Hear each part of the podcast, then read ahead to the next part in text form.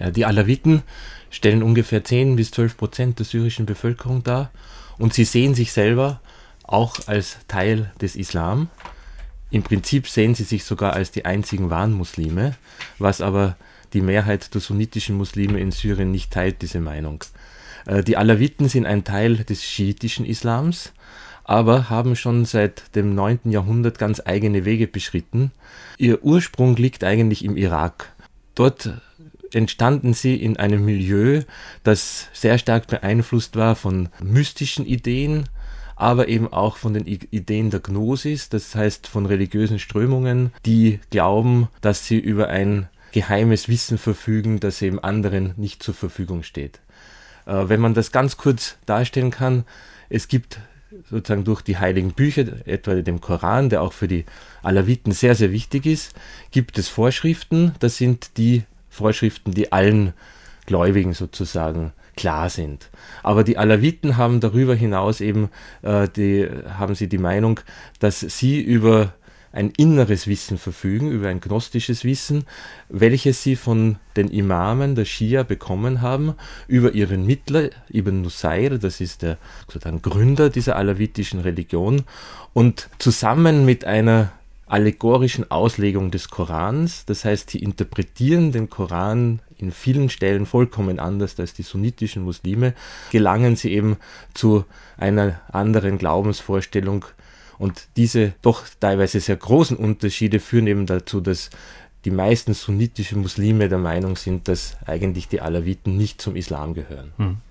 Wie zeigen sich diese Unterschiede? Was gibt es da für Dinge, die man vielleicht, wo man vielleicht ganz klar sagen kann, ja, das sind jetzt eindeutig vielleicht auch nicht islamische Merkmale oder eindeutig alawitische Merkmale?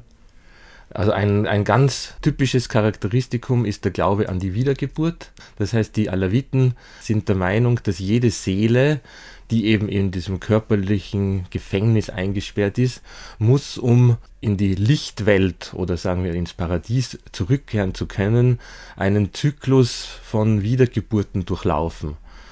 Da sind sich die alawitischen Gelehrten auch uneinig, wie oft das sein muss. Sehr oft äh, taucht hier die Zahl 7077 aus, auf. Also das heißt, man muss 7077 Mal wiedergeboren werden, damit man dann wieder zurückkommt in diese Lichtwelt. Äh, prinzipiell ist es so, die Guten, die schaffen diesen Weg schneller und die Schlechten, die können aber auch etwa als Tiere wiedergeboren werden oder als Steine, ja. Wobei dann sozusagen der Weg zu Ende ist, weil als Stein kann man keine guten Taten mehr vollbringen und hat keine Chance mehr zurückzukommen. Dann kann man hoffen, dass man vielleicht als Edelstein wiedergeboren wird, wenigstens. Wenigstens, ja. Gibt es äh, auch Sachen im Alltagsleben, die man äh, wahrnehmen kann und von, wo man eben auch äh, erkennen kann, dass es sich bei den Leuten, die man da vielleicht gerade sieht, irgendwie um Alawiten handelt? Die Alawiten halten nicht so viel von diesen offensichtlichen Vorschriften des Islam. Das heißt, wenn man in ein alawitisches Dorf in Syrien oder auch in der Türkei erkennt man meistens auch daran, dass es keine Moschee gibt, weil die Alawiten eben nicht fünfmal im Tag in eine Moschee beten gehen. Außerdem sind vor allem in der heutigen Zeit die alawitischen Frauen normalerweise sind nicht verschleiert, höchstens sie haben so ein typisches traditionelles Kopftuch auf. Auch eben hier, weil man der Meinung ist, dass das nicht notwendig ist, diese äußeren typischen islamischen Vorschriften äh, eben einzuhalten. Dazu kommt, dass auch viele Alawiten es nicht für nötig halten, im Ramadan zu fasten und außerdem ist ihnen der Genuss von Alkohol nicht verboten. Wie ist denn jetzt das Verhältnis zwischen den Alawiten und den äh, übrigen Muslimen, die ja in Syrien zum Beispiel, aber auch in der Türkei vorwiegend Sunniten sind? Oder wie ist das Verhältnis gewesen historisch? Ja, also historisch waren die Alawiten eigentlich immer eine verachtete Minderheit. Es gab auch in der Geschichte mehrmals Versuche, sie zu bekehren, auch mit Gewalt. Äh, sie hatten das Glück, dass sie eben in dem westsyrischen Bergland in einer Region lebten, die so unzugänglich war und auch so uninteressant wirtschaftlich, dass sie eben über Jahrhunderte in Ruhe gelassen worden sind und deshalb eben auch überleben konnten. Es gab ja äh, im 9., 10. Jahrhundert viele solcher Sekten, wie es die Alawiten heute sind, die alle mehr oder weniger verschwunden sind. Aber die Alawiten hatten eben irgendwie diesen Überlebenswillen und eben auch das, das Glück, in einer leicht zu verteidigen Region zu leben. Das heißt, Alawiten haben immer nur unter sich geheiratet. Es gab eigentlich relativ wenige Kontakte zu Außenstehenden und das Leben war äh, sicherlich von, von großer Armut geprägt, aber auch etwa von einer religiösen Zersplitterung. Das heißt, in jedem Dorf hat der Scheich irgendetwas anderes den Leuten erzählt. Das hat sich natürlich sehr geändert in den 60er Jahren und dann vor allem ab 1971, als die Führungselite Syriens von Alawiten gestellt wurde, insbesondere eben von der Familie al-Assad. Und hier finden wir also eigentlich von, von Beginn an doch einen starken Widerstand in vielen Gruppierungen der sunnitischen Mehrheitsbevölkerung, die eben doch äh, nicht sehr begeistert waren, sagen wir mal, von einer heretischen Sekte jetzt beherrscht zu werden. Aber prinzipiell hat das Zusammenleben in Syrien zwischen den Alawiten, den Christen, Drusen, Ismailiten, Sunniten relativ gut funktioniert. Allerdings war das schon so ein sehr oberflächliches Zusammenleben. Ja? Also es war eine Koexistenz, kein, kein, keine wirkliche Toleranz. Und das sieht man ja doch leider sehr gut jetzt seit 2011, als diese Bruchlinien unglaublich schnell aufgebrochen sind und es hier also auch zu Gewalttaten gekommen ist. Zu den Ereignissen um 2011 und nach 2011 kommen wir gleich nochmal. Mich würde noch interessieren, wie es jetzt die Alawiten von einer äh, Minderheit, die sich in den Bergen in der Nähe des Mittelmeers verschanzt hatte, wie es diese Randgruppe eigentlich geschafft hatte, dann in Syrien plötzlich so mächtig zu werden. Ja, der Hauptgrund dafür liegt eigentlich ursprünglich in der Armut dieser Re Region, denn das führte dazu, dass sich äh, ab den 30er Jahren sehr, sehr viele alawitische Männer zum Militär gemeldet haben.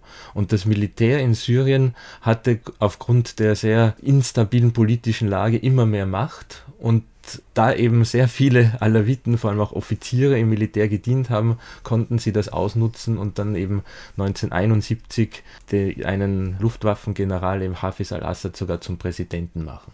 Wichtig ist vielleicht hier doch festzustellen, dass die syrische Führungselite nie darauf einen Wert gelegt hat, alawitisch zu sein. Ganz im Gegenteil. Man hat das also eigentlich aus den offiziellen äh, Sprachgebrauch, den Terminus Alawiten, der war verpönt und man hat offen in Syrien eigentlich das Wort Alawi nicht verwenden sollen.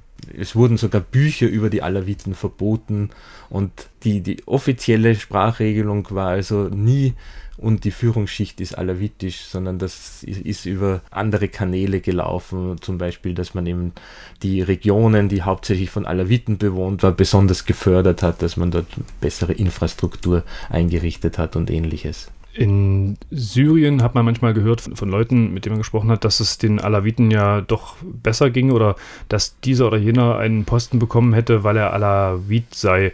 Ist es so, dass die Alawiten als Bevölkerungsgruppe insgesamt bevorzugt waren? Kann man das so sagen, dass die also automatisch eine Führungsschicht gebildet haben, die Alawiten in Syrien?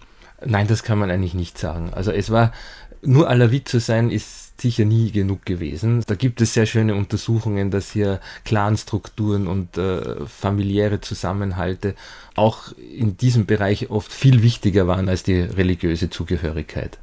Das heißt, die Assad-Familie hat einfach geschaut, dass ihre Leute an den wichtigen Posten sitzen, beziehungsweise zum Beispiel jene der Frau von Assad und es war denen auch natürlich immer klar, dass eine zehnprozentige Minderheit nicht ein ganzes Land regieren kann. Das heißt, man hat natürlich auch sunnitischen und christlichen oder drusischen Personen und Familien sehr viel Macht geben müssen, weil das System sonst nicht aufrechterhalten hätte können. Die Alawiten profitierten sicherlich als Gemeinschaft von dem großen Einfluss, den sie im Staat hatten. Aber wie gesagt, man konnte nicht in ein syrisches Ministerium gehen und sagen, hallo, ich bin ein Alawit und brauche jetzt hier einen Posten. Also so, so war das nicht und ganz im Gegenteil hat man ja eben immer wieder versucht, auch offiziell zu erklären, auch alawitische Scheichs, wir sind ja eh nichts anderes als ganz normale Schiiten und es wurden sogar alawitische Gelehrte nach, in den Iran geschickt oder nach, in, in, in irakische schiitische Zentren wie gesagt, was schon in dieser Zeit seit den 70er Jahren passiert ist, ist wohl das, dass das erste Mal in der alawitischen Geschichte so eine Art Solidaritätsgemeinschaft, Solidarität aufgekommen ist. Ja, dass also es ein Bewusstsein gegeben hat, dass man nicht nur eine verachtete Minderheit ist, sondern dass man auch selber was darstellen kann.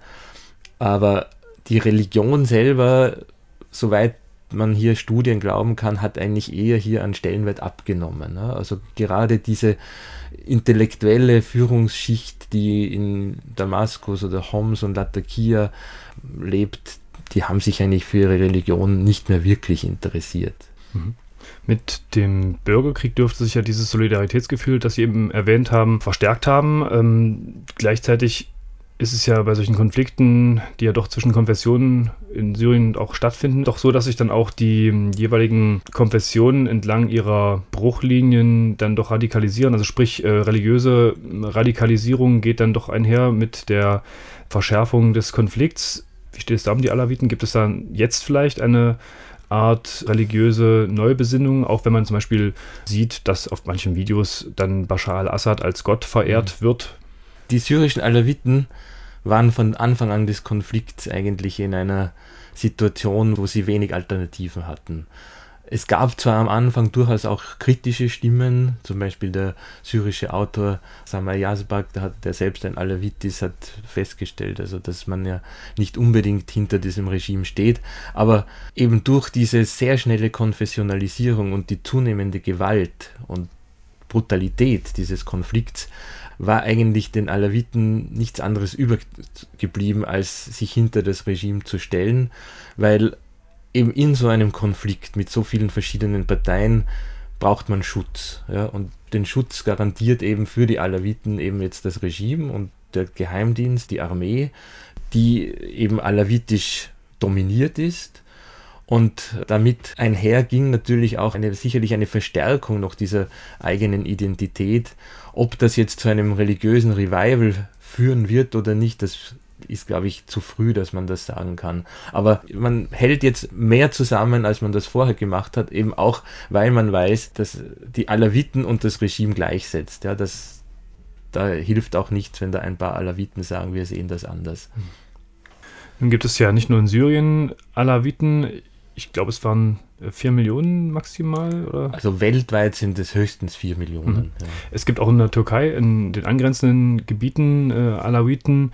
Inwiefern spielt jetzt der syrische Konflikt für diese doch große Bevölkerungsgruppe in der Türkei eine Rolle?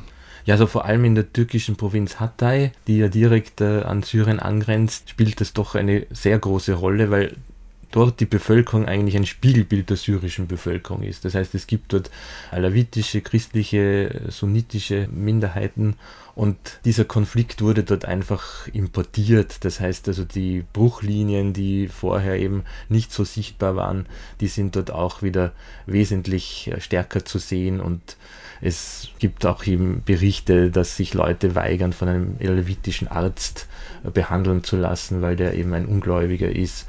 Und natürlich haben auch manche Alawiten ihre Begeisterung oder ihre Solidarität mit dem Assad-Regime nicht versteckt und da kam es also auch immer wieder zu Handgreiflichkeiten zwischen Sunniten und, und Alawiten in der Türkei. Wagen Sie eine Prognose, eine Prognose darüber, was in Syrien in den kommenden Jahren sich entwickeln könnte, aufgrund des Konflikts jetzt, auch für die Alawiten vielleicht? Es könnte sein, dass diese Tendenz, sich an die normale Schia sozusagen äh, anzupassen, wieder rückläufig ist und dass man zurückgeht zu den Wurzeln der eigenen Religion, dass die Initiationen der alawitischen Männer in die Geheimreligion wieder zunehmen, einfach um sich auch einen Wall zu schaffen gegen den immer stärker werdenden anti-alawitischen äh, Hass, kann man durchaus sagen, der also in Syrien vorherrscht.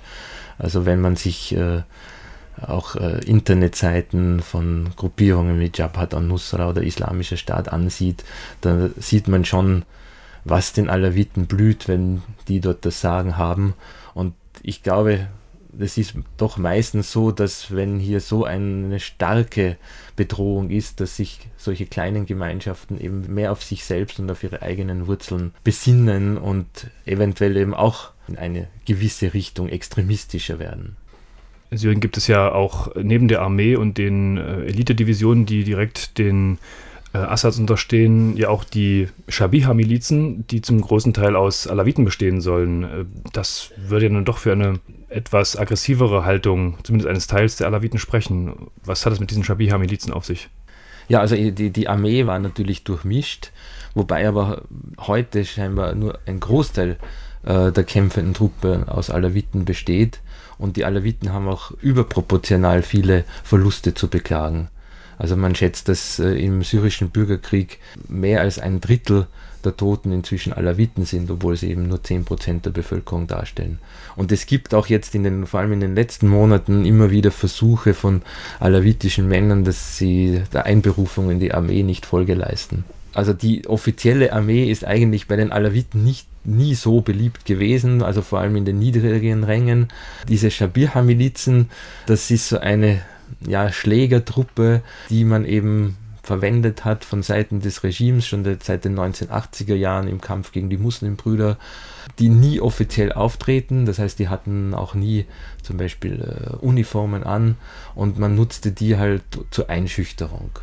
Also das ähnliche Systeme gab es ja auch unter Mubarak in Ägypten, nur war das halt dort nicht konfessionell. Aber äh, die Shabiha-Milizen, die eben von einem Cousin von Hafiz al-Assad gegründet wurden 1980, die sind so ein, schon sicherlich eine alawitische äh, Kerntruppe, die natürlich auch Grausamkeiten verübt haben. Ja? Also wenn ich vorhin gesagt habe, dass die, die alawitische Religion ist prinzipiell nicht aggressiv, heißt das nicht, dass, nicht, dass einzelne Individuen von ihnen durchaus äh, sehr schlimme Taten verübt haben, aber sozusagen es gibt dieses Konzept eines Dschihad zum Beispiel nicht.